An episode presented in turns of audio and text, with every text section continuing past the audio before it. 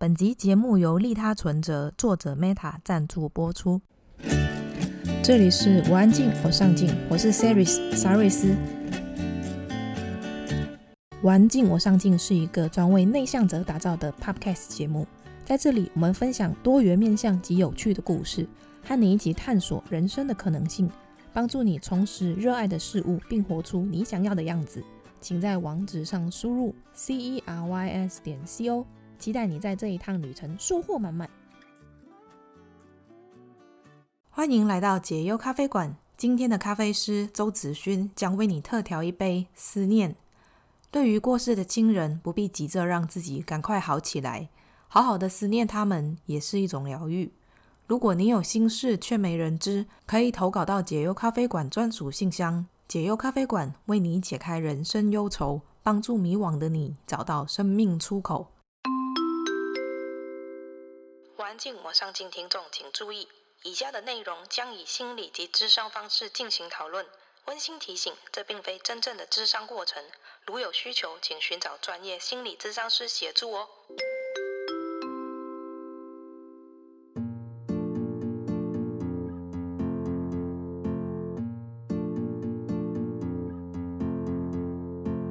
先谢谢你这一次再次光临我们的。解忧咖啡馆，嗯，已经是常客了。呃，乐意之至，乐意之至。那我们这次来聊，呃，如何走出至亲伤痛，以及怎么处理未尽事宜的遗憾。那为什么会聊这个？是因为前阵子在 Apple Podcast 的时候收到一个听众的留言，那时候他应该是刚经历了一个他家人过世的事情，无意中听到我们第三十三集杨法医分享的一句话，说虽然结果不好，但结局是美的。然后他说他听到那一边的时候就。终于哭出来，那我在猜测，应该是他之前经历这件事情的时候，还一直都没有哭。然后我觉得死亡是人生没有办法逃避的课题，然后去直视死亡这件事情所带来的情绪，也不见得是每个人都有勇气去面对，所以就会让我很想要在解忧咖啡馆这一集去跟大家分享如何走出自行的伤痛，以及怎么处理未尽事宜。那未尽事宜也就是没有办法完成的遗憾。那先来。分享我自己的经历。我我在讲这个的 时候，我朋友说，你会不会讲一讲然后哭啊？我说我比较担心我讲一讲会笑哎。没关系，没关系，要哭要笑都是可以接受的。我来分享一下，我三年前我爸爸是突然过世的，就是完全在我没有任何心理准备的情况下，事情就是这样发生的。然后当时我第一个反应就是拒绝接受，就是完全没有办法相信这件事情就这样发生了。但是当下我也有另外一个想法，就是如果我拒绝的话，我会很痛苦，所以当下就是很很两难，所以我就那时候先给自己一个允许悲伤的空间，就是我跟自己说，你想要哭的话，你就哭出来。纵然我身边的人就说你不要再哭了，我几乎那时候是每天都会哭好几次的那一种。呃，即使我在上班的时候，就突然会有画面出现，我也会整个大哭。不要影响我同事，我就会冲去厕所大哭再说。然后也是因为这样，我发现比自己想象中更快平复心情。就是我我预计我给自己大概一年吧，但是我好像大概半年之后，我就已经没有每天哭。嗯，比想象中还要快。对对对对对。那我也知道，就是其实这种时候是非常非常难熬的。我也曾经一度，就是不瞒你说，我也曾经一度就是很想就是这样跟他走。就是会觉得说，那那我活着干嘛的那种感觉，但是同时也有另外一个声音讲说，不行啊，你不能因为这样子，你还有其他的家人，你不能也让他们伤心吧。所以就有就是拉回来，然后有时候也会想说，很像做一场梦，你知道吗？就很想说我赶快去睡一觉，醒来他就会出现在眼前的。但是明明知道不可能，因为那些事情有多么的真实，每个画面都是。很印象深刻的刻在你的脑脑海中，就是你不会知道这种事情是会是假的，它就是一定会是真的。是，对啊。然后心里有很多很多话想要跟他讲。我那时候的做法就是，第一个就哭嘛，第二个就是写日记。我觉得是每天写下跟他说我今天哭了几次，然后 跟他说我想要跟他说的话。我最常在日记里面写的两句话就是跟他说对不起，跟我爱你。就是我每次写到最后的时候，都会都会写这个，我不知道为什么，但是我就会这样写。我当时只是觉得说，我这个情绪，我想要就是把它宣泄出来。忍着好痛苦哦，我也不想要这样子。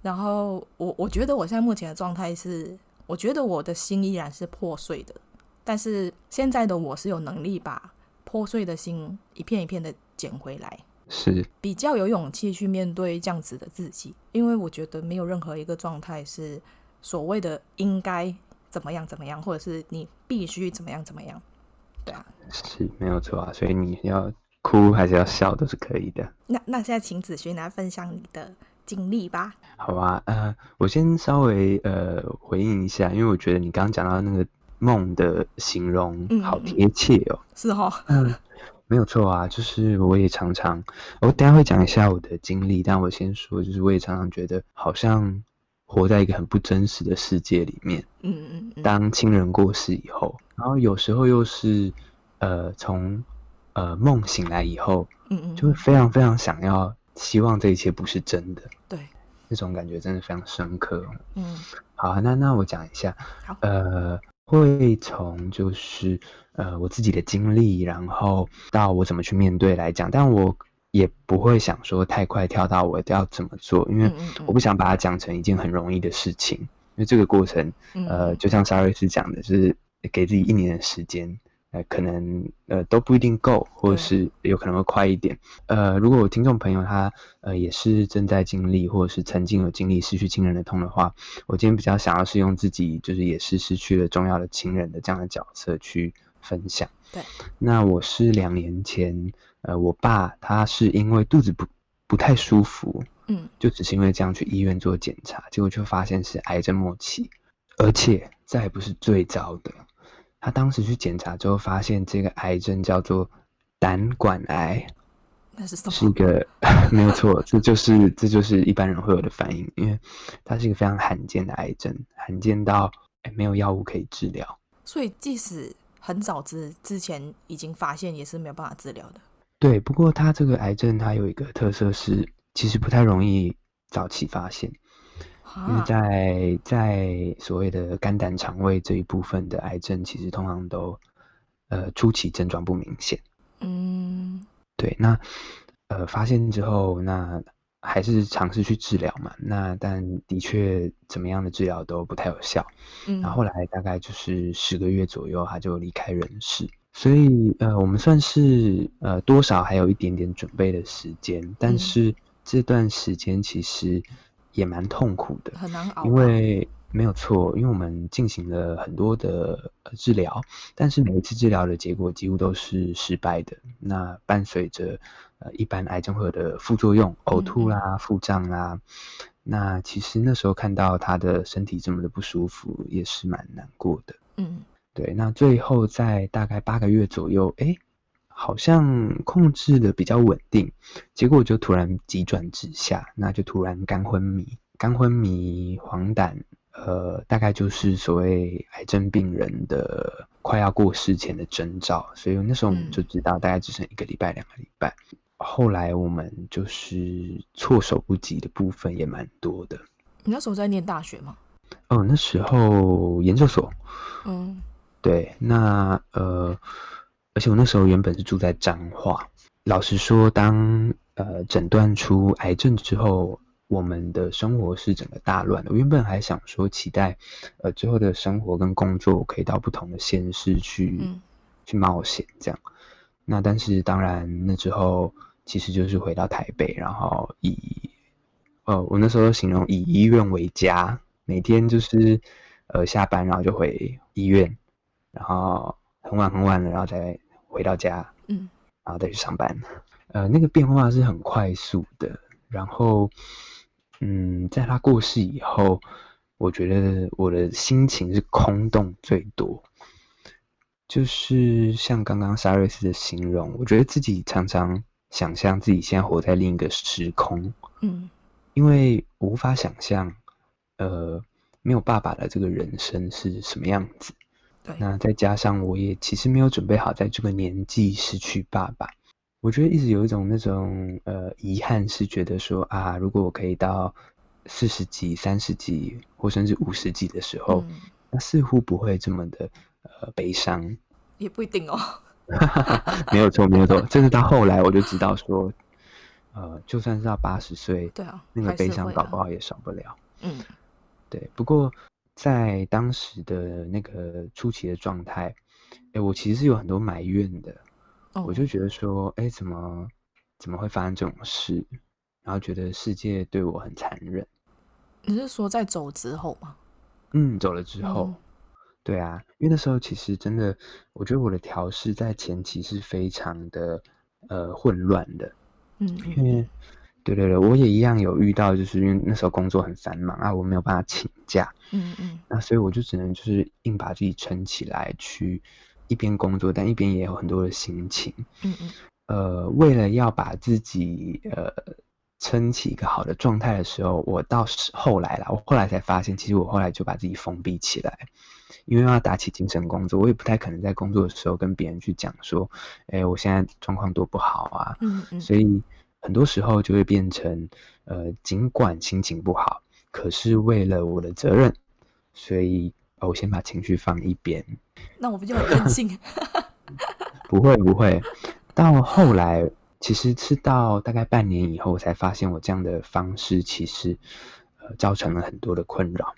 呃，有一次我跟一个很久不见的老朋友，嗯嗯，呃，出去聊天，然后他突然跟我说：“哎，你怎么变这么冷淡？你还好吗？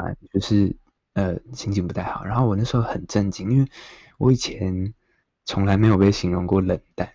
一直都是温暖著称的。没错，没错。想说，哎，我身为一个是心理工作者，冷淡不对吧？瞬间那个脑袋的警铃就响。可是我回去想一下，才发现，哎，没有错啊，他说的一点都没有错。嗯，是我为了忍住悲伤的心情，其实我跟别人是没有办法真情的交流的。嗯嗯。所以，我如果封住了悲伤，其实我也把快乐给封住。嗯，对。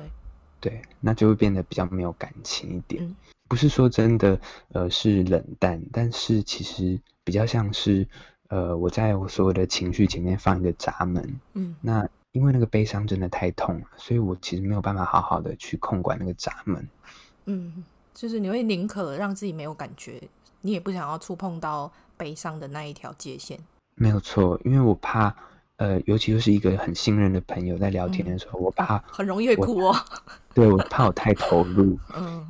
呃，其实那样会很痛苦，所以我就本能的有点像回避这样。嗯嗯嗯。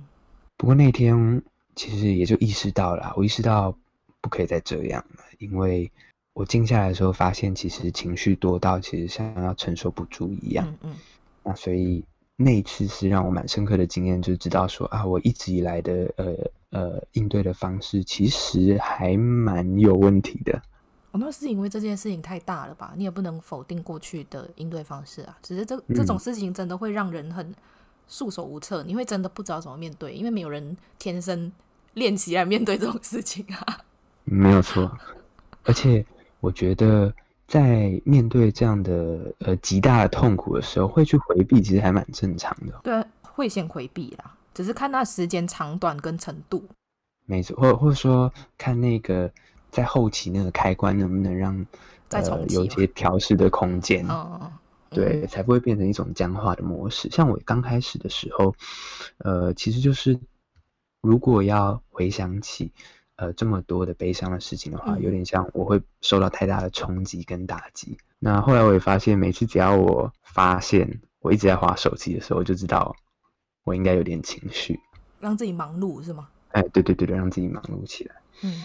呃，还蛮深刻的感觉是，其实我爸过世以后，其实感觉到一种世界被颠覆的氛围。嗯，以前会觉得全家都在，或者是我在外面闯，但呃呃爸爸妈妈老父老母在家，这是理所当然的事情。对，没错。可是失去的时候，会觉得你的价值观好像被呃被撼动了。原来人不会都平安吗？然后，所以我会不会我的生命也很脆弱？所以我我常会觉得，在面对生死的时候特别难，是它超乎我们过去在谈呃各式各样的情绪或心理困扰，因为它牵涉到死亡，牵涉到灵魂啊，或者是你怎么看呃这些事情？嗯嗯，对。那你会觉得说，哎，怎么样我都想不透啊，一直想也百思不得其解。它就是一个很感觉是一个很大的命题，就是死亡这件事情谁都没有办法避免，不然那个谁呀、啊，之前那个皇帝为什么要长生不老的药？哦，没有错啊。你会感觉在面对生死的时候是完全你无法掌控的。嗯，你这样讲我就想到，呃，东方是在找所谓的长生不老药，西方好像是透过炼金术。就是从呃，如果去看这些古代的一些留下来文献跟文学，就会发现其实大家都很害怕死亡这件事，而且也非常的合理。其实很难想象，哎，生命当呃结束以后，嗯，那我还在吗？这个关于我的议题，嗯嗯，是最呃让人焦虑也让人呃觉得不安的地方，嗯。所以啊，当时我就是还还蛮。我真的觉得我蛮封闭的，因为我那时候也不太敢跟很多的朋友去聊这件事。那你会跟家人聊吗？就是跟你的兄弟姐妹聊？嗯，我们家的状况蛮有趣的，这也是一个我会想分享的地方。是我们家的其他人在面对悲伤这件事情有不同的处理方式。比如说我的母亲，她就是属于呃比较呃传统宗教式的，就是不要哭，然后。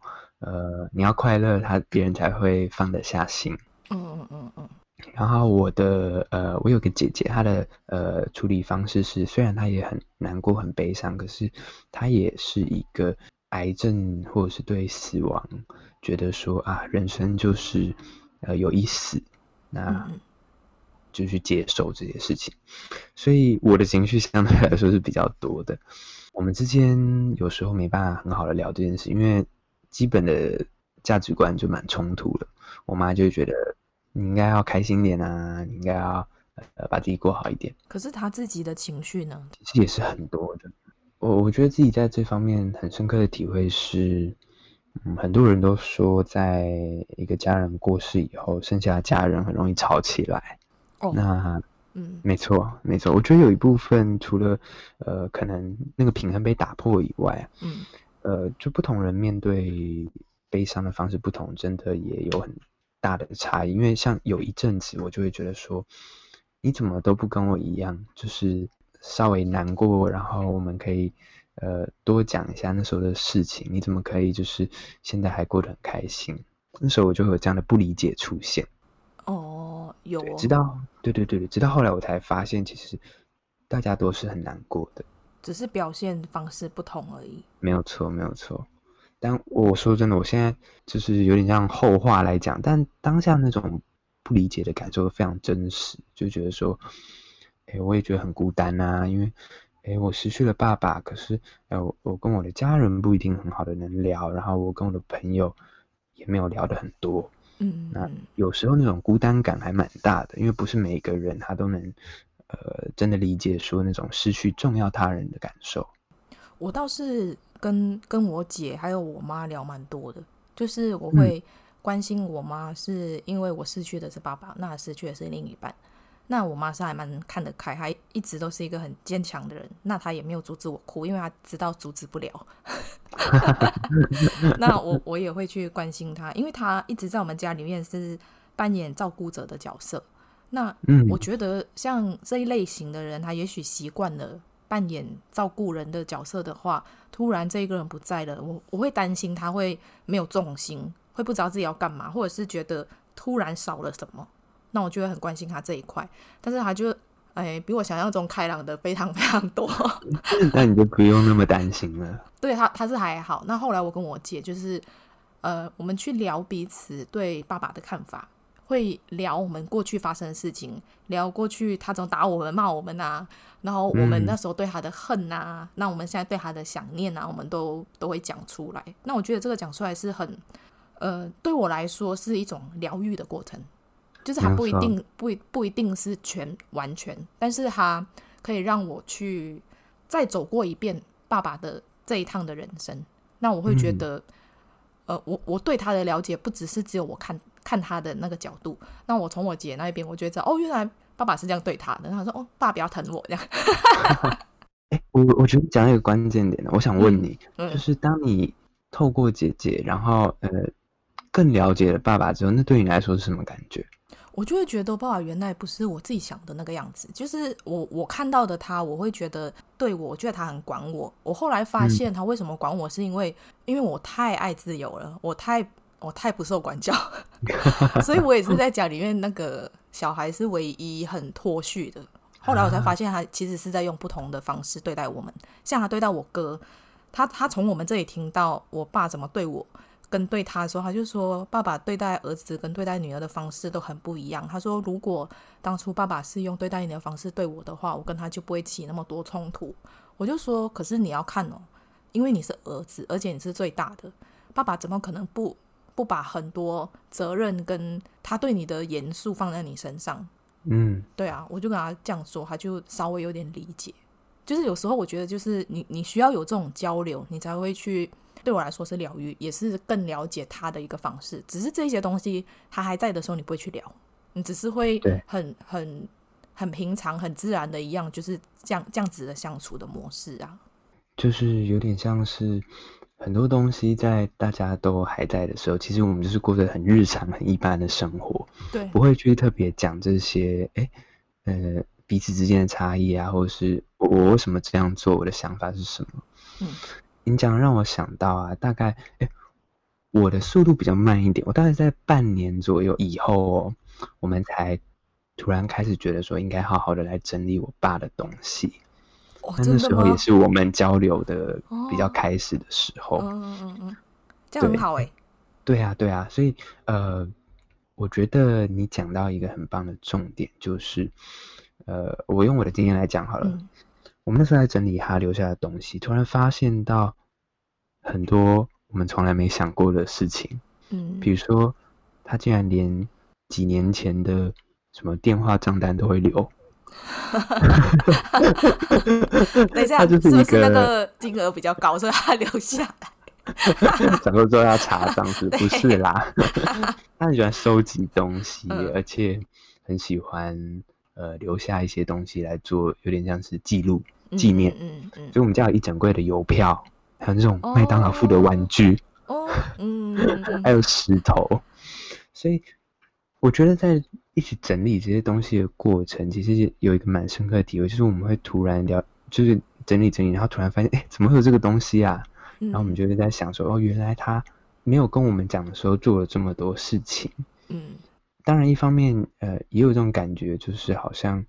重新认识了他更多，嗯，真的有，你会好像突然间有一个拉出一个距离，重新认识自己的亲人，然后你会发现原来他有另外一面，然后这个另外一面他一直以来都没有在你面前表露过，对，因为他一直担任着可能是爸爸的角色，或者是某一个责任或角色，对，然后他把自己的部分收起来蛮多的，没有错，没有错。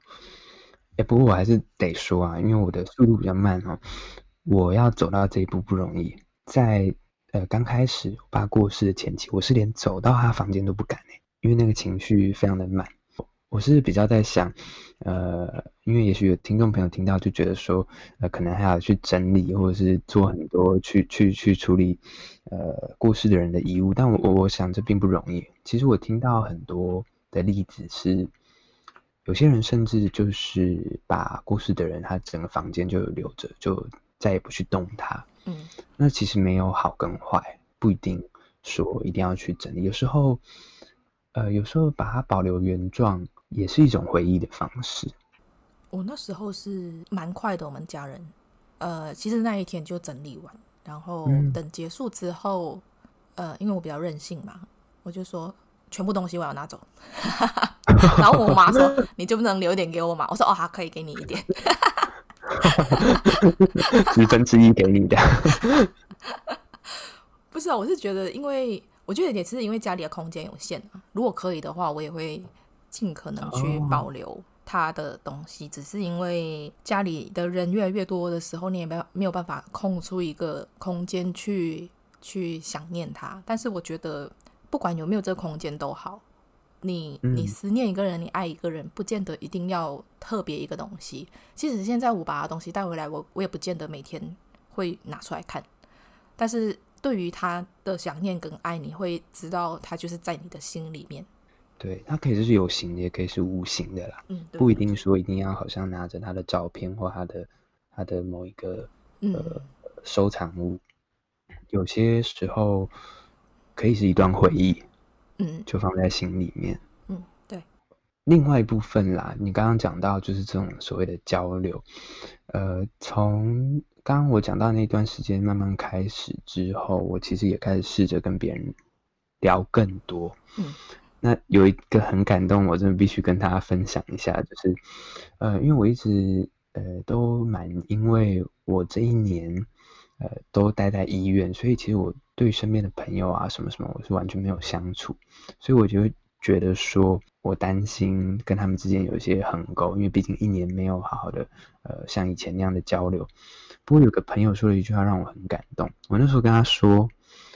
我觉得我跟以前那样开朗的个性真的有点不一样，然后就说没关系啊，就是我会试着认识这个新的你，但是也会记得以前那个你。然后那时候我就觉得哦，超感动，嗯，有感动到我还把它记下来，然后现在还说出来。对，没错，一般我是不会这样的。这个朋友交得过，不错。嗯，不错不错，嗯，对啊，那时候而而且我觉得还蛮。不错的是，我那时候意识到，哦，所以我这样，呃，状况有点不好。也许别人有一些人是可以接受的，有些人是可以觉得没有关系。如果是朋友，我觉得大部分都是可以接受了，因为他们自己也会有悲伤的时候啊。嗯、就是如果假设我一个朋友他在我面前很难过，我也不会因为他今天这样子我就嫌弃他。嗯嗯，其实通常一般人都能够理解，就遇到这么重大的事情。嗯对啊，呃，他的状况可能就是比较的不稳定啊，或者是比较需要人陪伴，对，嗯，所以老实说，有时候担心是来自自己的内心，对，包括说可能觉得，呃，像我前面讲到，我一好像一定得赶快把自己撑起来去工作，这有时候也是自己的某些担心，嗯，在影响的。嗯、每次跟别人再说一下自己的经历，逐渐的没有像之前那么的，好像。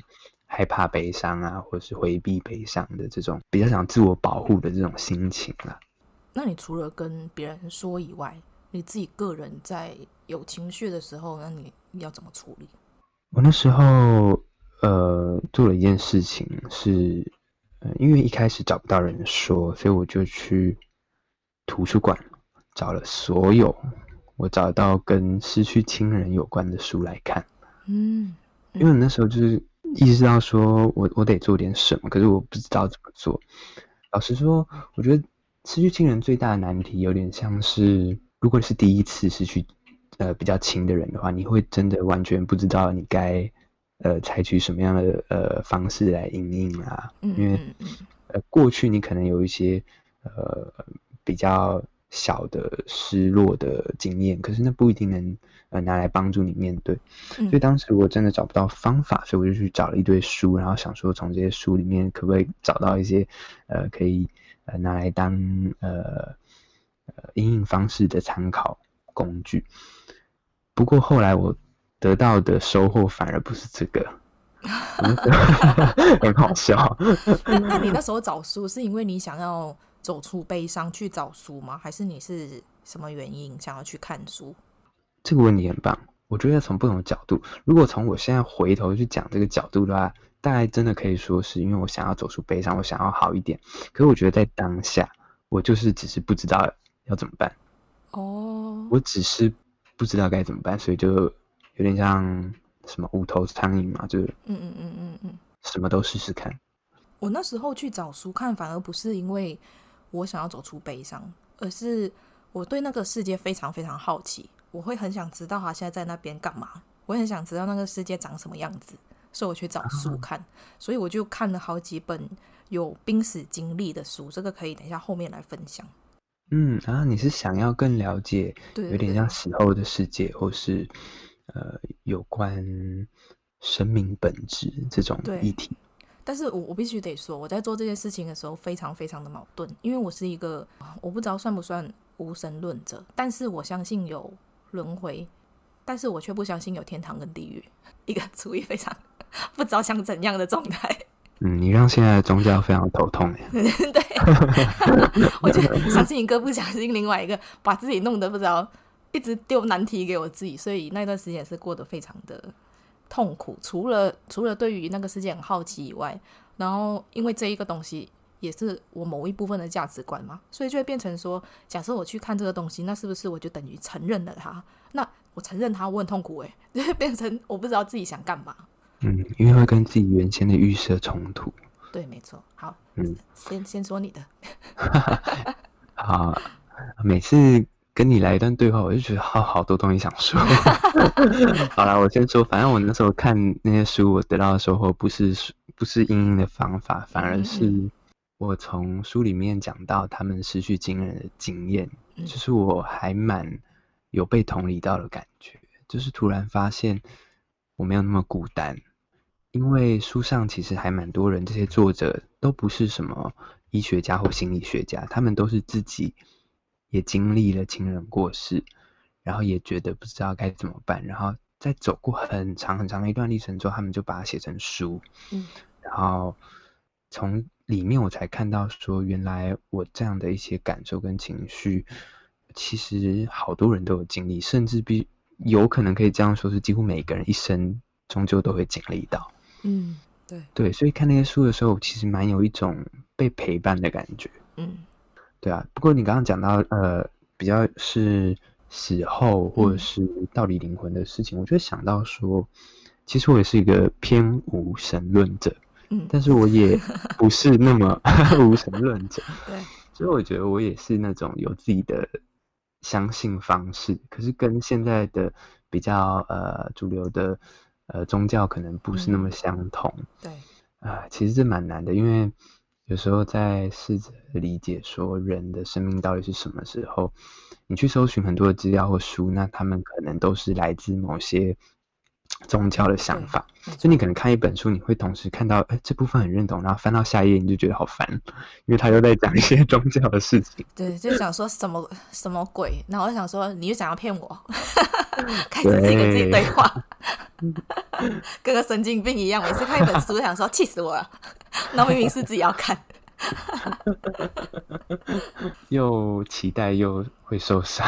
对，但是我觉得这是一个很好的了解自己价值观的过程啊。因为也也是因为这样子，我才发现，我相信有灵魂，但是我不觉得那是鬼。就是我可以开始去辨别当中的区别。嗯就是我自己觉得的啦，我我不见得我想要说服大家一定要跟我这一套，只是我会觉得我会相信人有灵魂，那我会相信有轮回，但是这个轮回不见得是呃佛教说的那种轮回，就是我我又不是那一套，就是我会相信人是、嗯、呃可以不断的来到地球去学习，那这个学习不见得是来报仇啊，或者是来干嘛的，就是他自己有自己必须要学的一些学分，他就是。这一辈子来，他就是修这个学分。对我来说，不一定是佛教的那种因果关系。不是因为他上辈子做了什么，然后这辈子来杀人，或者是他被杀，不是这种。我觉得我会用修学分来说人生这一趟旅程吧。对，对我现在来说，我我会这样看。嗯、然后同时，我会觉得天天堂跟地狱只是导人向善的一个说法，就是不见得一定就是。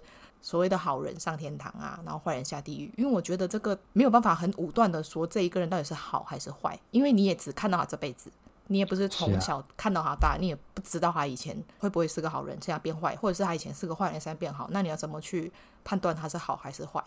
所以我觉得用修学分这个东西来看的话，以他自己个人，他自己会知道他自己有没有学到这个东西，而不是外人去判断他有没有学到这个东西。是我蛮认同的地方是，哎，你知道，其实这种所谓的上辈子的报应或因果轮回的理论，会造成很多癌症病人的痛苦。哦，真的吗？对，因为呃，其实癌症病人或是呃，不只是癌症啊，就一些重大疾病，嗯，他们在呃被确诊或罹患的那个当下，其实会需要去处理一种心境，就是为什么我会得这个病。因为癌症通常是没有明确病因的嘛，嗯、那这时候如果那些呃那些比较是有点像因果轮回的概念进来的时候，就会变成是啊，这是我上辈子做错了，这是我以前的造的孽。那其实有蛮多的病人在这方面会变得非常消极，因为他觉得他没办法改变什么，然后又觉得这一切都是我的报应，其实是蛮。呃，负面的一种状态。呃，我爸爸他也是一个，老实说，他的好，我我觉得我们今天的那个 podcast 上又要多一个，就是。对宗教完全跟主流不符合的一个人，我，我前面要 上警语嘛？对，就现在要上警语，就是有任何宗教信仰的、强烈宗教信仰的，请请斟酌，自行斟酌。以上不代表本台立场，然后连主持人也不代表本台立场，好不负责任啊！对，完全不负责任。看什么看？那你又看什么看？你不看我，怎么知道我看你啊？那你不看我，又怎么知道我看你啊？那你看什么？今天要看什么？今天看什么？今天要来看的是两本书：《黑暗中我们有幸与光同行》以及《把自己变成光》。作者许逸飞是台湾首位获日本认证的送行者。第一本书分享了过去他不管做什么工作都不超过一个月，却唯独在殡葬业一待就是十一年。这里有二十个生命的故事，看完后你会很想好好来正视死亡这件事情。当你理解生命总有一天会逝去，你就会开始反思：那我应该怎么做才能不留遗憾？作者提到，即使每天面对生命的逝去，他依然害怕，害怕面对遗憾，害怕赶不上时间的流失。第二本书则是分享他为何跑到日本送行者学院上课，即使无法将日本葬仪文化带入台湾。为什么坚持去日本学习呢？作者分享到，丧礼是艺术治疗，没有最好的丧礼，但绝对有一段值得让家属记忆在心中的告别，这是生命中很重要的疗愈。这也让我回想起最后一次与父亲告别，每一场的诵经，当时的天气、心情还有气味，都一一刻在心中。仿佛这一切就在昨天发生。今天看什么？黑暗中我们有幸与光同行，以及把自己变成光，推荐给你。加入我安静，我上进脸书社团，一起活出你想要的样子。订阅打心分享的人，一生读好书。我们下次见。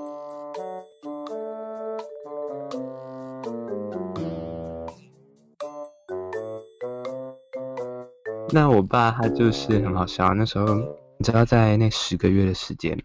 有佛教的人来念经，有基督教的人来唱圣歌，他全部都接受。诶，为什么要做这件事？我还蛮好奇的。呃，这个部分是不是主动的？因为医院通常在癌症跟安宁病房都会有，医院都会有所谓的灵性治疗，也就是其实就是佛教的师父跟基督教或天主教的牧师，或者是来有点像给病人一种心灵上的宽慰。然后他们通常都会问病人，就是你需要哪一种？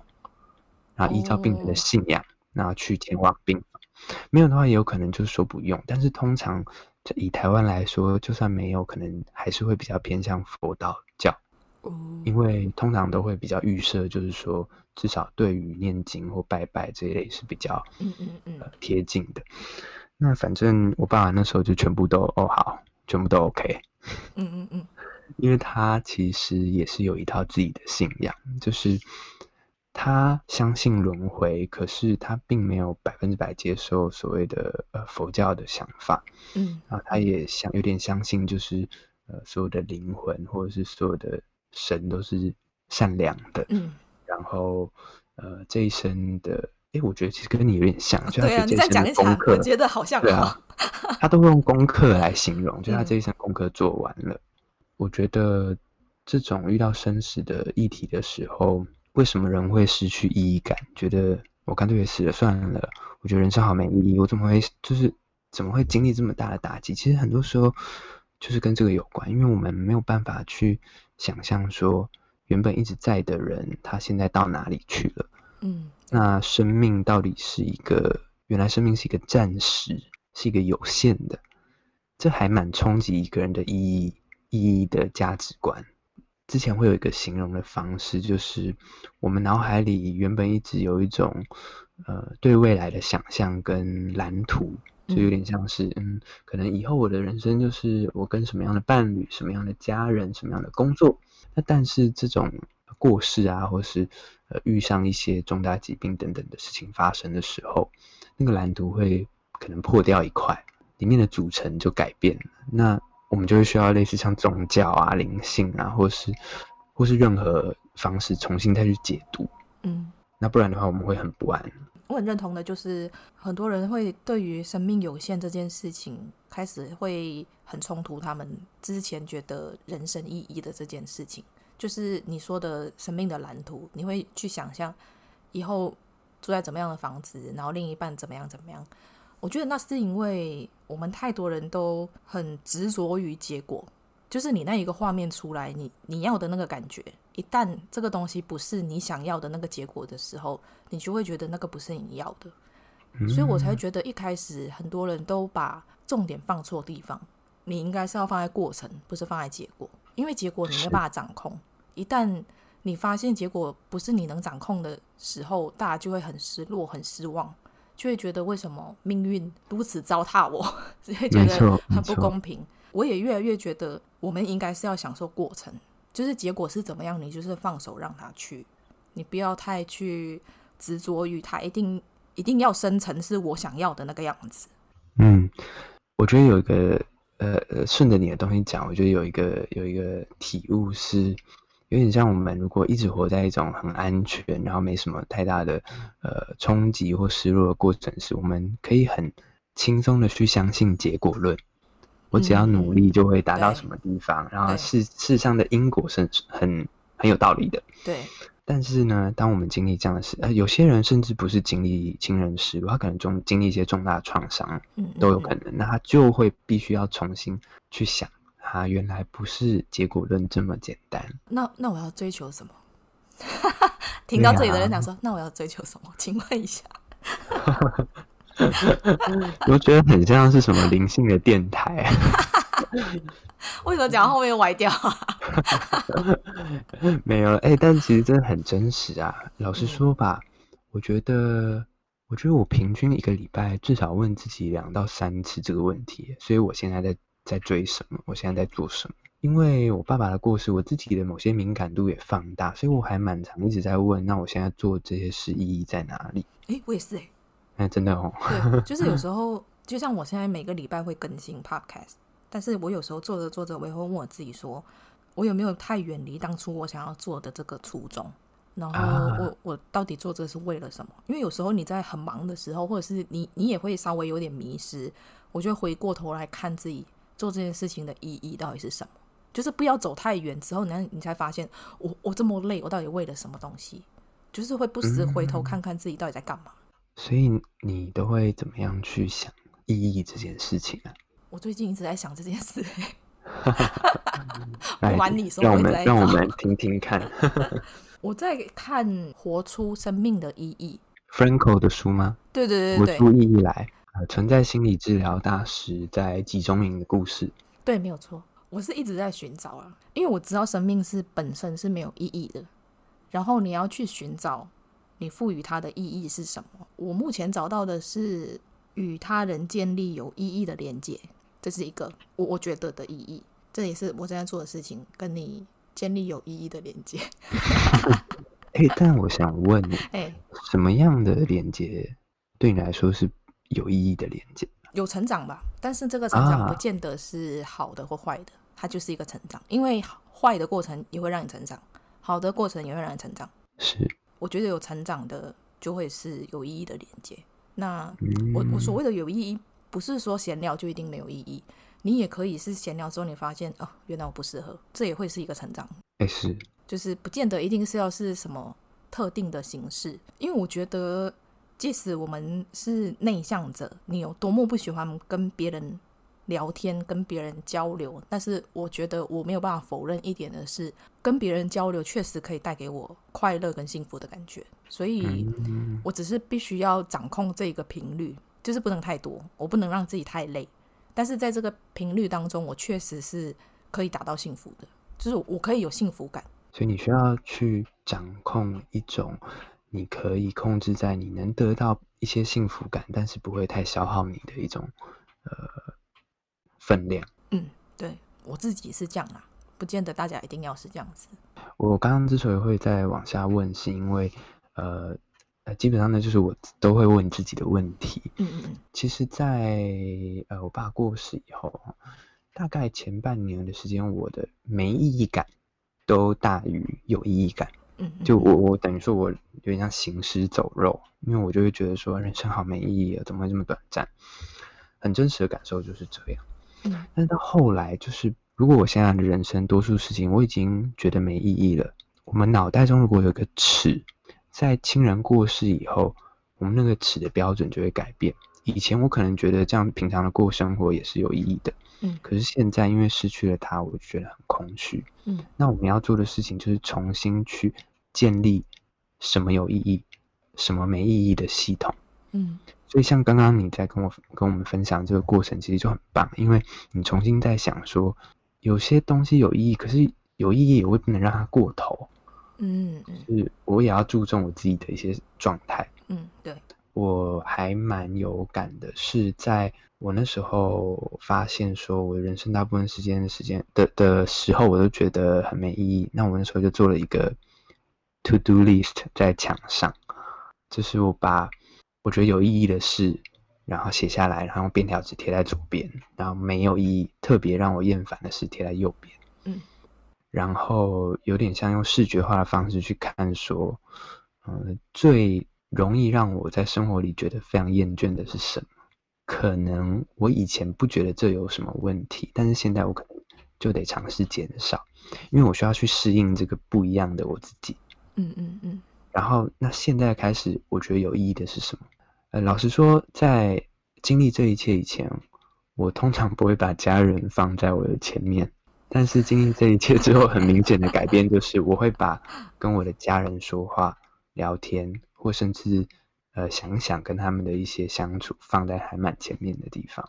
其实这个过程还蛮重要的，因为需要从被动接受的位置，慢慢的来到主动。嗯。那这其实是很辛苦的，因为老实说，没有人愿意要要做这件事。如果你能够很安然的过你的生活，那那就没有任何问题。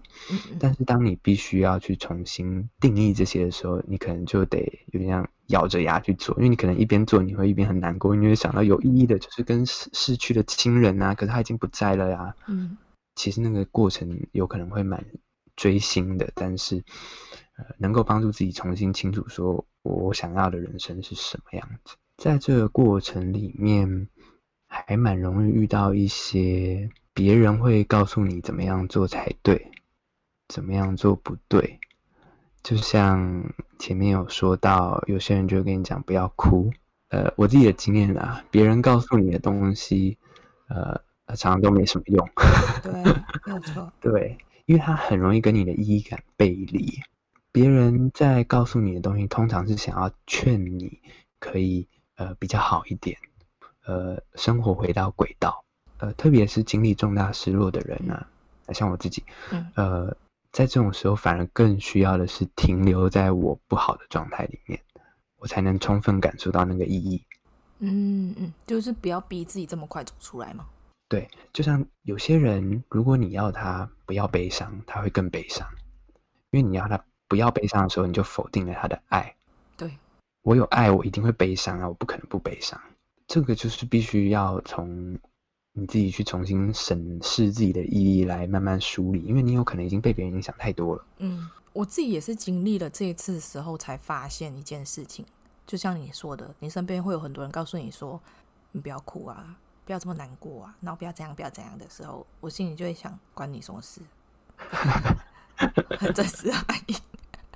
我的第一反应也是这样。哎、欸，真的吗？我以为只有我会讲。第二个就是，就是我会觉得说，我难过不行吗？我想哭不行吗？我哪里碍着你了？你不想看，你不要看啊。就是我会觉得是这样子，因为我觉得你为什么要去干涉别人的生活呢？就是我我哭，我没有我没有去找你寻求安慰。但是这一些人，他也许真的是为你好，希望你不要太难过啊，不要这样的。如果你真的是想要去安慰别人，你就是用陪伴跟倾听就好了，什么都不要说。尤其是不会说话的人，你更不要说。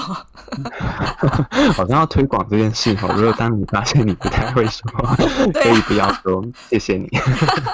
因为我真的是觉得，呃，你也许是好心想要他赶快好起来，但是你也必须要体认到一点哦，我们。每一个人的历程不一样，你你希望他赶快好起来，这也是需要时间的。不是每一件事情你看起来都好好的，你叫他不要哭啊，都好好的，那这样子这样就够了。有一些人他会觉得，因为你的悲伤会影响到别人，那你也要他自己受影响啊。他自己受影响，那是他家的选择。没错，不是说今天你看到别人哭，你不要哭，因为你哭的话，我会我也会很难过。你不能这样吧？那是因为你自己心里面有悲伤，所以你看到别人哭，你自己会觉得很难受。这就是一个界限不清楚的对心理状态。很多人会想要寻求一个我看起来状态很好，那就好了。但是你也知道，就像你说的，看起来很好，你久了你会发现自己，就像你朋友说，你好像变得很冷漠、很冷淡。因为，但是你的外表看起来都好好的嘛，但是只有亲近的人才会发现你哪里怪怪的，而且你久了你自己也会发现你自己怪怪的，就是何必把自己的人生都活成这个样子？只是为了不要造成别人的困扰，为了我看起来很坚强，为了看起来我没事。对，我觉得这种社会文化的框架真的是，呃，有时候听了蛮让人心疼的。好像有些人会说，我怎么会这么脆弱啊？我都已经就是已经过世一年了，然后我还走不出来。然后我是不是，呃，是不是？然后我都没有像沙瑞斯一样半年就走出来。我现在也没有走出来，我只是没有哭的这么厉害而已。对啊，你前面其实其实你今在今天的第一开始就讲了我很想讲的东西，就是你并不是说经历了这一切你就走出来，你的心依然是破碎的状态。我也觉得哈，到现在。我的悲伤并没有减少，没有改变。我任何时候我想起来还是一样难过。嗯，对。我只是比较慢慢的开始找回生活的一些意义感而已。嗯，嗯，我并没有，我我其实一直很不喜欢，就是你要走出悲伤这样的形容。嗯嗯嗯，因为悲伤会在。嗯，这些社会价值观其实有时候，嗯，我我自己有一个有一个猜想，那这个纯粹就是。不代表任何心理学的立场。我我常常会觉得，为什么大家都说不要悲伤？如果你往回去推，就是华人的文化社会架构，你会看到我们以前的农村生活里面，如果有亲人过世的时候，是没有办法像现在的时代这么有余裕，你又要有情绪，又要好好的呃感受。其实，在过去那种比较原始的状态里，你必须赶快恢复起来去，去去应对生活的必须。嗯，我就觉得，也许这样的价值观是从那种农村时代慢慢慢慢的，为了要让大家可以呃恢复恢复生活的节奏。没错，没错。所以总而言之啊，你去回想，也许是这样的过程中，你就会想到说，要你不要悲伤，只不过是一种想要你好好的在适应现在的环境的一种方式而已。嗯有时候自己的内心要去对抗这样子的别人的想法，并不容易。嗯，因为老实说，在这种时候，谁会知道自己做的是对的还是错的？我甚至也有很多时候都会想啊，我是不是在这段过程有做错的地方？我如果可以再怎么样一点，会不会就就会好一点？或是要是我当时有做什么，也许不会像现在这样。在呃这段历程，这种自责跟怀疑，那从要不要悲伤到有没有做什么事或做做什么事适不适当，都会不断的呃跑进你的内心里面，然后有时候会还蛮干扰到悲伤的一个历程。你会不会太理智啊？连要不要悲伤都想自己要不要悲伤？哦，我觉得我是耶，我是一个很容易。呃，应该这样讲。如果说有一个程度来说，我是一个超理智又超感性的人，嗯，就是 好累哦。对 不过我我自己是蛮喜欢这样的，因为嗯、呃，我既能够很理智的判断事情，又可以很细致的感受事情。那唯一麻烦就是会打架。呃，老实说，呃，会跟什么有关呢？也许是跟嗯、呃、形象。有些人是觉得，那我也不想在别人面前哭。形象的问题，那有时候是，比如说我不想带给别人负担，那这种就是一种有点像是预设一种立场，不想要呃让别人去承担自己的的情绪等等的啦。嗯。那这些东西我觉得都是，如果发现或能够意识到自己正在经历的话，哎，发现到也没有关系。你是比较偏理智的人也 OK，偏感性的人也 OK。嗯，但是能够开始对自己有一些意识跟觉察，我觉得就是第一步。有些人反而跟呃我刚刚提到的我的经验很不一样。有些人是亲人过世之后完全都不想哭，或呃这可能很多原因，比如说包括很多人其实在刚经历的时候是震惊比较多，嗯、这很正常。或者是事情太多在忙，然后你就没有时间好好去整理你的情绪，所以当下你并不会有哭的这个感觉。没错，那另一些人甚至可能是一些比较复杂的情况，比如说包括呃，也许他就是跟这个过世的人没有那么亲近，或者是他就是有很多纠结，就是又爱又恨。过世的时候反而自己觉得松一口气，嗯，还蛮多这种的。可是。这时候就会觉得社会文化价值观真的很麻烦了，因为有些人反而不哭或者是不难过，又被批评。你怎么不哭？你不难过吗？那哭也不是，不哭也不是。哎，我要爆料，爆我妈的料。啊，请说。我外公在几年前过世的时候，我我妈就失去他爸爸嘛，他从头到尾都没有哭。他说，只有在最后那个仪式的时候。他才流下眼泪。他我也知道他不是一个容易哭的人，但是他会有悲伤的时候。当然，他也许哭的需求没到这么大，也只有亲近的人才会看到他难过的那一面。但是他难过不见得是用哭表现，他有时候可能就是静静的坐着，他其实是在疗伤，你也不会看到。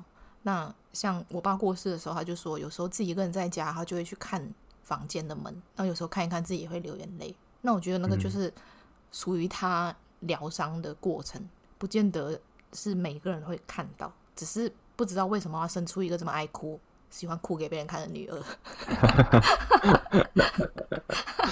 对啊，我们我们其实我觉得我们在讲的就是一种呃，社会会期待一个典型的丧亲者是什么样子。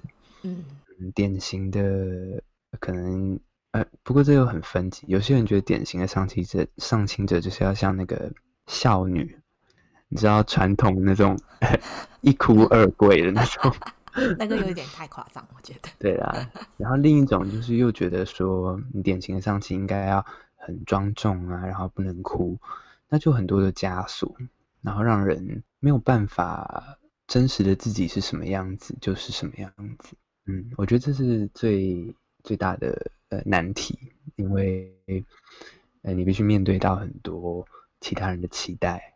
或是你自己的角色，我并不是站在一个立场叫做你一定要永远的遵从自己的感受，做自己这种立场，嗯、因为对很多人来说很难。嗯，我更觉得可以做的是，当你正在符合，当当我们正在就是去怎么讲，就是符合别人的期待的时候，你有没有意识到自己正在正在做这件事？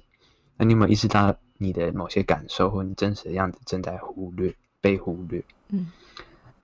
当我们虽然在符合别人的期待，可是我知道我为什么这么做，我可能只是为了某些目的。那我希望就是呃度过这两个小时，那没关系。我等一下我有一些自己的空间的时候，呃，那就比较没有关系，因为我拥有自己的一个主控权。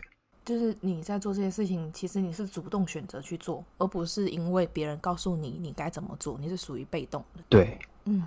可是这个要真的要做到，就讲的很好听，但真的要做到，呃，其实那个难度是在你能不能从一开始先感受到你你的需要是什么？你现在在面对悲伤的时候的反应是自己的反应，还是别人期待你的反应？嗯，对，这样的东西如果能够呃在心里面呃呃开始有一些模糊的感受也没关系，清楚的感受之后。呃，就会越来越能够接受说某些时候啊，我就我就顺着别人吧，但是呃，我也没有那么的不情愿，或者是没有意识。哎，我们还没讲到如何处理未尽事宜的遗憾。好啊，我看到呃，你给我的资料有讲到伊丽莎白罗斯的悲伤的阶段。对，你要来讲讲吗？就是否认、愤怒、讨价还价、忧郁跟接受嘛。呃，大家应该是蛮耳熟能详。这是由一个精神科医师，他距今现在几乎是六十年前提出的理论。哇哦！没想到这个理论这么久了吧？对啊。呃，你自己对这个理论有什么感觉？嗯，我先说这五个阶段。呃，我确实是有否认，一开始的时候就否认嘛，不不觉得这个事情是真的。但是我好像有跳过几个阶段呢，就是我跳过愤怒跟讨价还价，是，但是我有，我就好像立马就去到犹豫的状态，嗯、就是我刚才说想要跟他一起走的这个情况，但是这个情况我那时候比较糟的时候，我也有跟我家人说，那个自杀或者是想说也要一起离开的感觉，好像比较能够呃怎么讲被别人给知道或接住嘛？但是我觉得在那个当下，也许我的心是想要感受到爱吧，因为我这样讲出来，其实我也不是真的想要这么做。但是我我希望听到我家人说舍不得我，或者是叫我不要这么做。嗯、我一定知道他们叫我不要这样做，但是我希望感受到他们对我的爱。那感受到了，就会比较甘愿一点，嗯，就不会去做这件事情啊。到现在就是还在接受的状态，我不能说我完全接受，比较能够可以去跟别人聊这件事情了。我之前是完全没办法聊。对对，以这五个阶段来说，嗯，我觉得我应该都有讨价还价，可能少一些，但是呃，否认，然后愤怒，呃，忧郁跟接受，但是我并不是像他以阶段的方式发生。事实上，我从一开始就四个都有。嗯，感情跟情绪有点像是呃同时爆发，然后。嗯，有时候这样，有时候那样。以我们两个例子，就会知道这个阶段的理论好像有些不足之处啊。事实上，这个伊丽莎白罗斯啊，他自己在呃近年就把自己的理论推翻了。嗯嗯，因为他觉得他的理论其实被很多人误用，也就是很多人呃在看到这个呃五个阶段的时候，都会觉得说，哦，好像我是不是每个都要经历啊？我现在到哪里了？哦，就是有一些人没有的，就想说我是不是有问题这样吗？对，或者是说，哎、哦，我一直还没到接受这个阶段，那我是我要我我是不是怎么了？我是不是不太没有把悲伤走完？他发现他自己的这个理论在后期被很多人用的时候，有点像曲解的那个意思，所以他后来就补充说，其实这五个阶段只是辨别出经历悲伤的人会有这五种事情的可能性。嗯。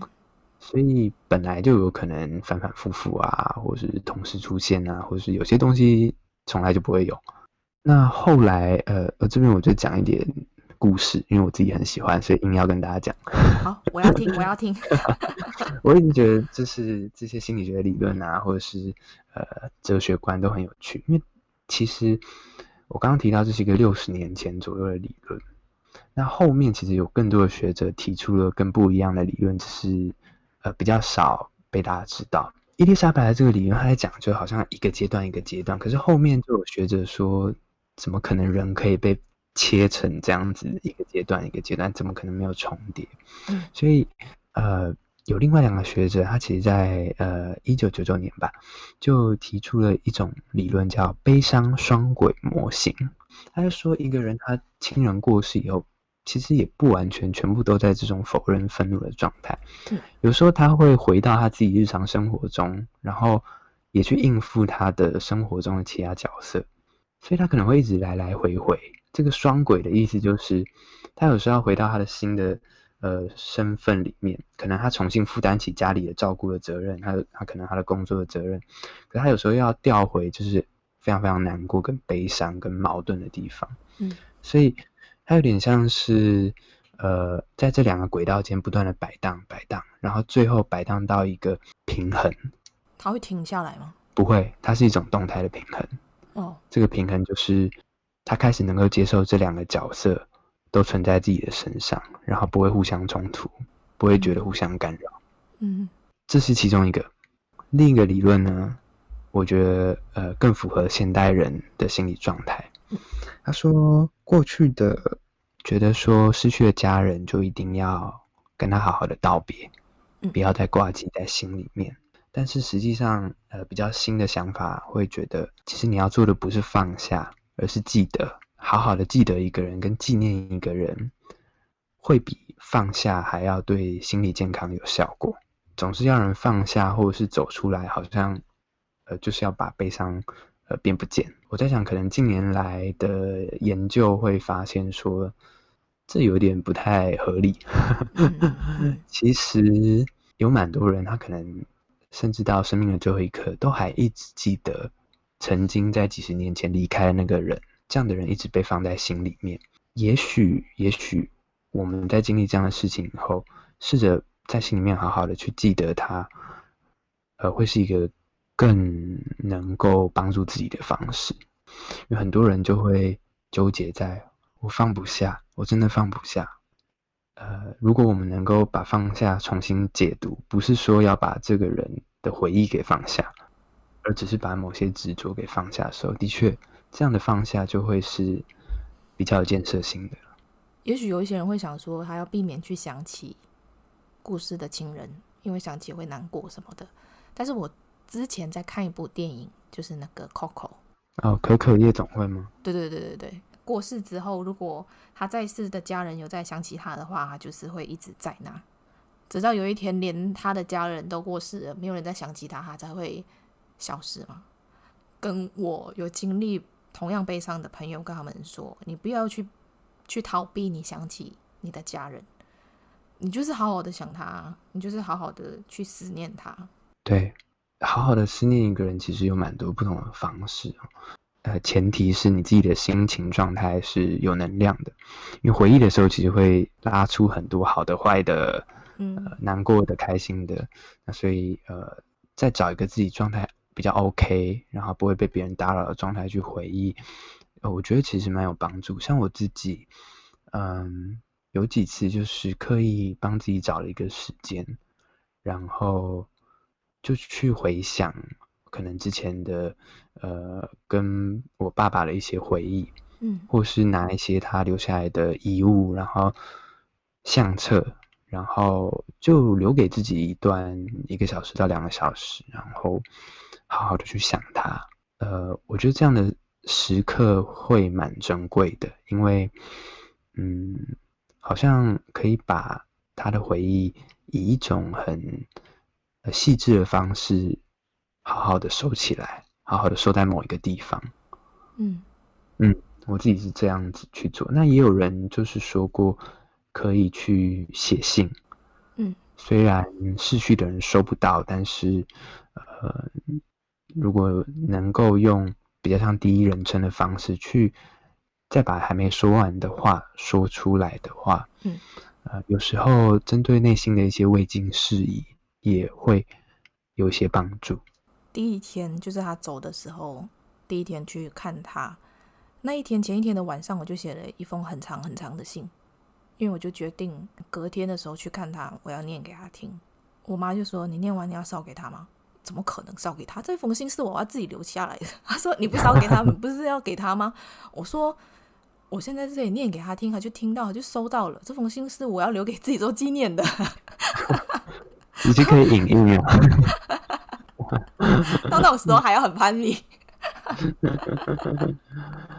但是真的是一个嗯两难吧。我原本其实，在某一个时刻也有想过，因为我原本想说要把一张很珍贵的照片，嗯，就是要我爸爸一起呃一起带走这样。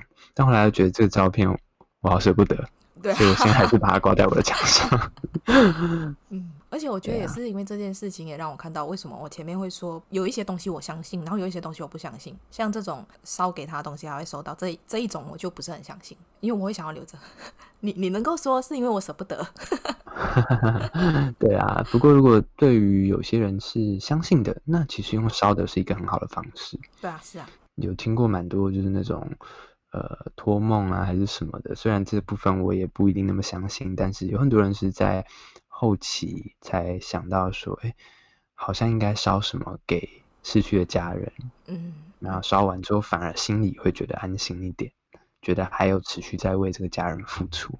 那我也知道有一些人的爸爸稍微有点特别，也许你对他的感情是不见得是这么的温馨，就是你你你对你家人的感情不见得是这么温馨，也许你小时候被他打过，或者是你被他。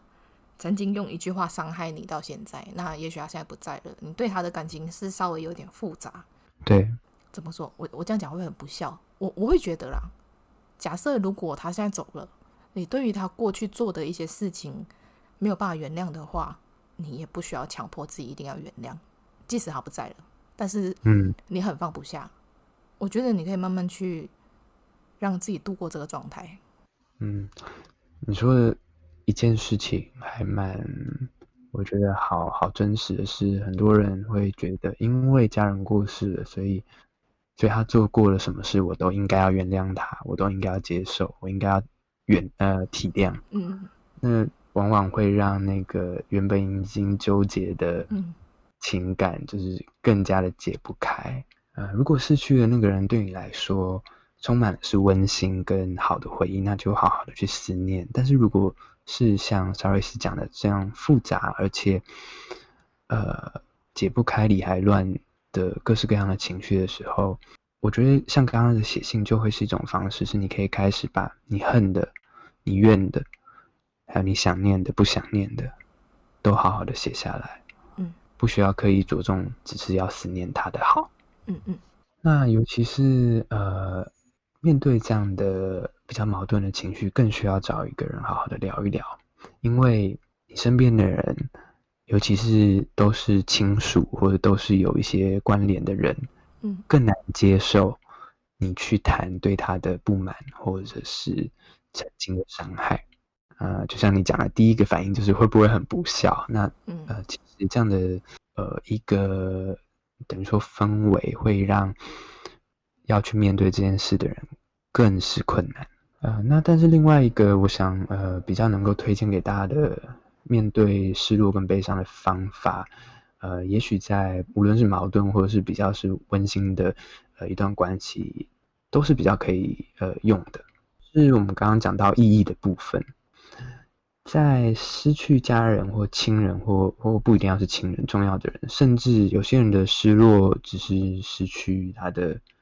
梦想永远不可能达到的梦想，或者是失去健康，嗯、比如说重大失去健康，这都是一种失落。这些失落里面，其实反映的就是它的反面，也就是有些东西我很珍惜，有些东西我很在乎。呃，我自己觉得在这个过程里面，曾经帮助到我的是，我去好好的想我在乎的东西到底有什么。呃，这当然就真的可能很因人而异了。我会想，嗯，对我爸爸来说，曾经对他来说重要的是什么？他觉得重要的东西，我能不能把它留下来？对我来说重要吗？还是其实我没那么在乎？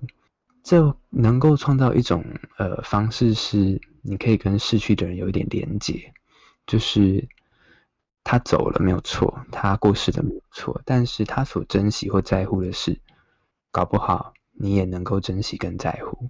嗯，对，但搞不好你不在乎，那也没有关系，那就去想你在乎的是什么。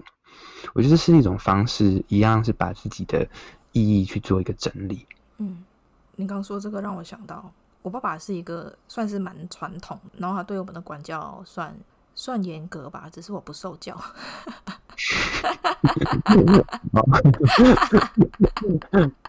然后，开玩笑，因为我脸盲，你知道吗？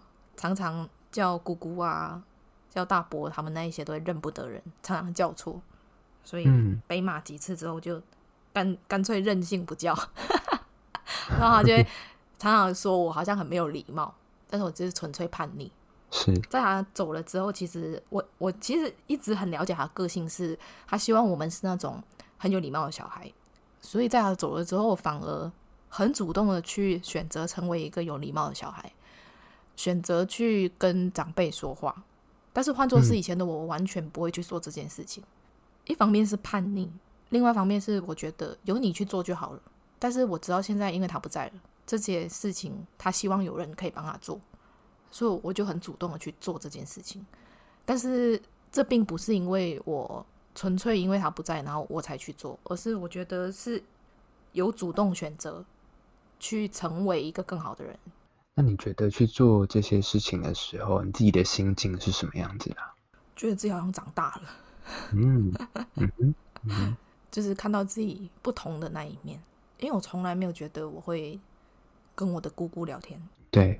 而且我觉得他们当我是小孩子啊，但是那一次之后，我发现他们好像看我，觉得我是个大人。哦，对，这也是我长期忽略的结果吧，因为我一直都没有很不喜欢去做这些事情，那我爸是一个很很重很重亲情的人，所以我就会觉得好好烦哦。但是他不在之后，我就发现亲情的可贵。是，对啊，这这也是他他教会我的一件事情吧。就是你总是要等到不在的时候，你才会发现他原来过去一直在乎的东西，对你来说其实也是重要的，只是你都一直选择性的不去看。我的例子是，我一直都知道我爸爸是一个很孝顺的人。嗯，是嗯，他的呃，应该说我的爷爷其实现在还在世，但就很老了这样。哦。对，但是因为他也失智了，所以嗯、呃，就是属于一个没有没有行动的能力，其实也记不太清楚事情了。嗯。那就像你刚刚说的，在我爸过世之后，其实。在这之前，我都很少主动去看我爷爷，因为他在台中，还蛮远的。但是，其实在，在呃爸爸过世以后，我现在变得蛮常去的。那个心路历程，就是有一天我就是在慢慢的想这些事的时候，想到说，如果是我爸爸，他一定会想要多去看他自己的爸爸，嗯，因为他很在乎。那我想一想之后，也觉得这好像也是我在乎的事。嗯，那现在没有人做了，所以，呃，我就会更想要去做这件事情。不是一定每一次你想到这类的事情，都会也觉得你就都想去做。对啊，但是不一样了，那感觉。对，但有时候你真的会想到一些事情，而做了这些事，有时候会让你觉得你一样的悲伤，可是你发现，呃，是有意义的，会发现，嗯，逝去的人所珍惜的事情，并没有跟着他一起。全部的消失，嗯，这时候会觉得稍微有力量一点。那我们现在来分享一下我们刚刚前面提过的书单。哦，好啊。对，呃，我看的一本书叫做《我还没准备说再见》。这本书它是有两个作者，那两个作者都是遭遇亲人骤逝，也就是、嗯、呃完全来不及准备的情况。那他还蛮细致的是，除了呃像一般的书籍去讲到说不同的呃悲伤后的反应跟适应的过程以外，他分门别类的讲了，如果你是失去爸妈或失去孩子或失去手足或朋友或伴侣，就每一个都有一个章节。呃，我觉得那时候还蛮喜欢这本书，是因为有时候我们在找一些资料。想要来呃看看别人的经验，然后自己觉得安慰的时候，有时候你会看到很多可能跟你很不一样的经验，然后就没什么帮助。嗯嗯，对，所以这本书的好处是它把它分门别类了。我那时候自己觉得很适用。嗯，因为其他的书我有时候会找到一些比较是偏向呃伴侣的呃失落，那可能跟我经验不符的时候，我就会觉得那本书我看了比较美感。嗯嗯嗯嗯，会，这是这本书推荐的原因。嗯嗯嗯，我要分享的书是两本都是濒死经历的人写的，然后这两个人都是香港人，非常巧合。一个是哦，一个是印度裔的香港人，一个是华人。我这背景真的很特别。对，他们都不是国外的，就是发生在亚洲的地方。那第一本我要推荐的这一个印度裔的香港人。他的书名叫做《死过一次才学会爱》。那这一个是，呃，他那时候有癌症，他在重度昏迷之后，他有过的病死经历，跟另外一本，嗯、呃，香港人的这一本是书名叫做《我死过，所以知道怎么活》。然后啊，这一个是在纽西兰玩那个滑翔翼的时候嘛，就是坠机，然后他死了，死了十一分钟，所以他也有过病死经历。有一个共同点，就是他们去过的濒死的世界都是一样的，都是在一个呃充满金色的光跟爱包围着的一个感觉。嗯，那我觉得我会推荐我死过，所以知道怎么活，是因为很巧合的是，我在看这一本书的时候，我就有被震撼到。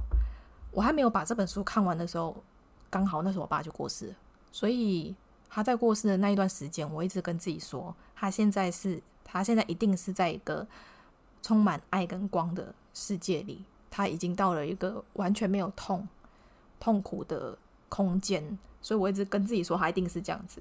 然后也是因为这一本书帮助了我走过低潮，试图的去想要了解那个世界发生的事情。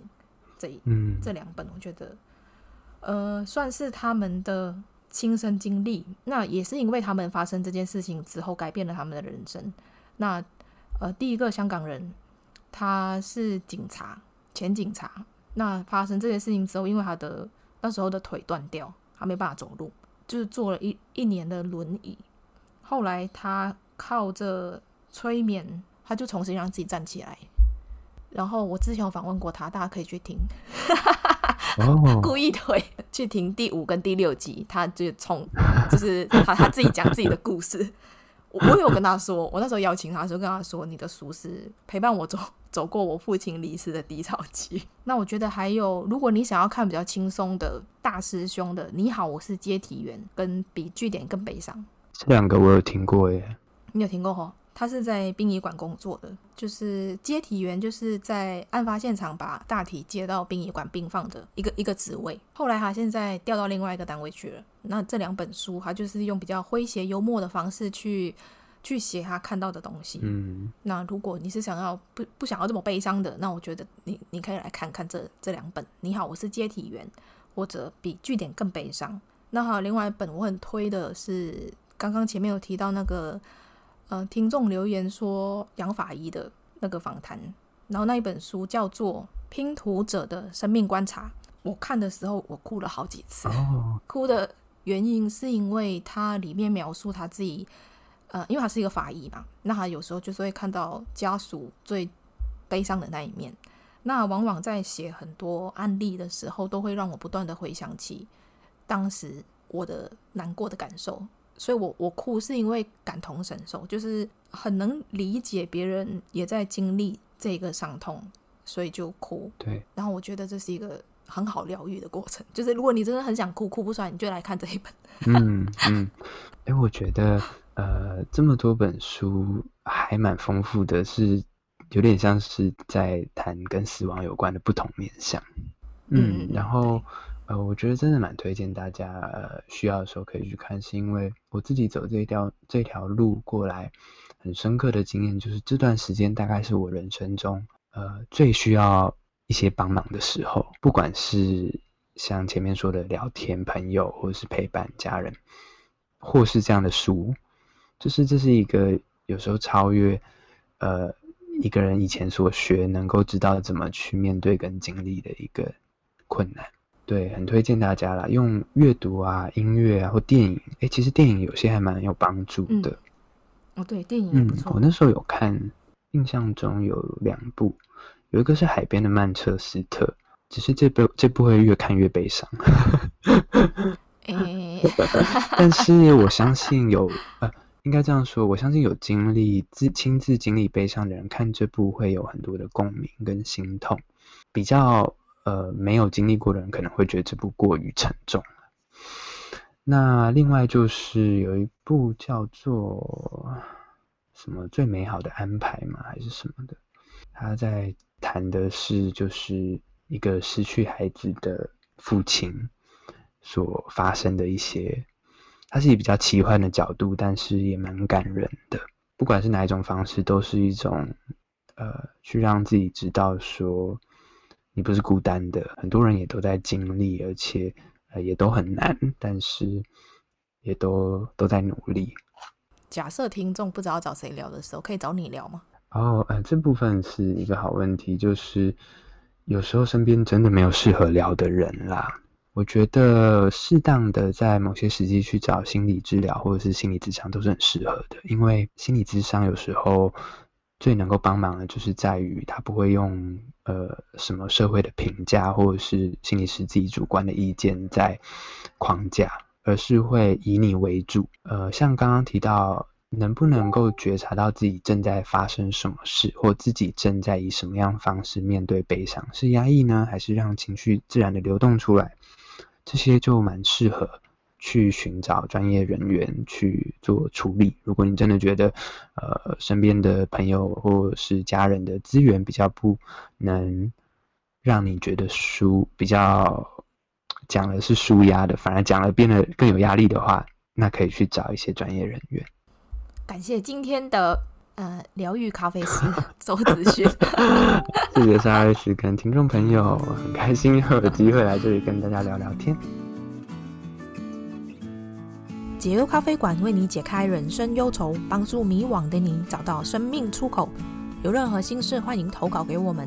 你喜欢今天的节目吗？如果喜欢，请在 Apple Podcast 给我们五颗星，或者留言告诉我你的想法。订阅打新分享的人一生平安。那我们下次见喽，拜拜。